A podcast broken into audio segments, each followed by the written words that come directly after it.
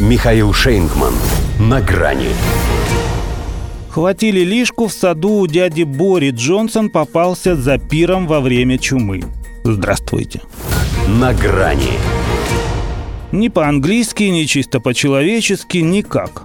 Борис Джонсон уходить не собирается. Во всяком случае, пока продолжается служебное расследование. Хотя что тут расследовать, если он уже сам признался? И даже, вызванный накануне по этому делу в палату общин, публично извинился. Задним числом я понимаю, что мне надо было отправить всех назад в помещение, надо было найти другой способ поблагодарить всех, и надо было сказать, что миллионы и миллионы людей увидят это совсем в ином свете. В общем, простите меня, люди добрые, дуру грешную. Мог бы, кстати, для убедительности добавить, мол, не виноватая я, они сами пришли. Действительно, никто же их силком не тащил. А теперь, получается, по пьянке закрутилась и не выберешься.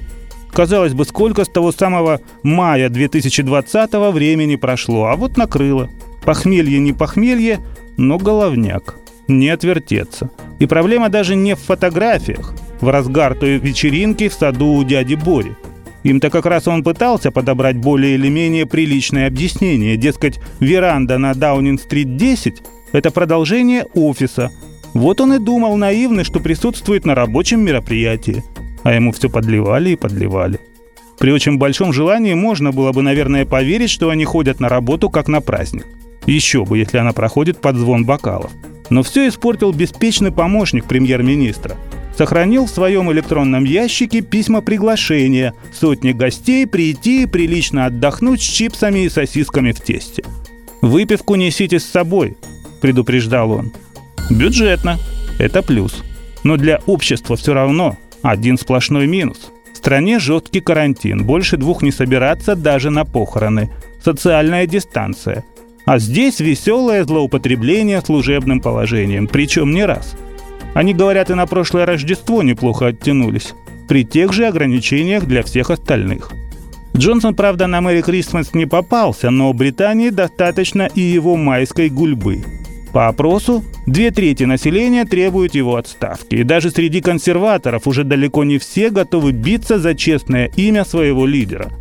Ну потому что не солидно это. Ладно, кутнул, но ведь юлит, выкручивается, выискивает лазейки. Тоже мне премьер государства, претендующего на глобальное влияние. В мире вон какие дела творятся, а у них пил или не пил. Вот в чем вопрос.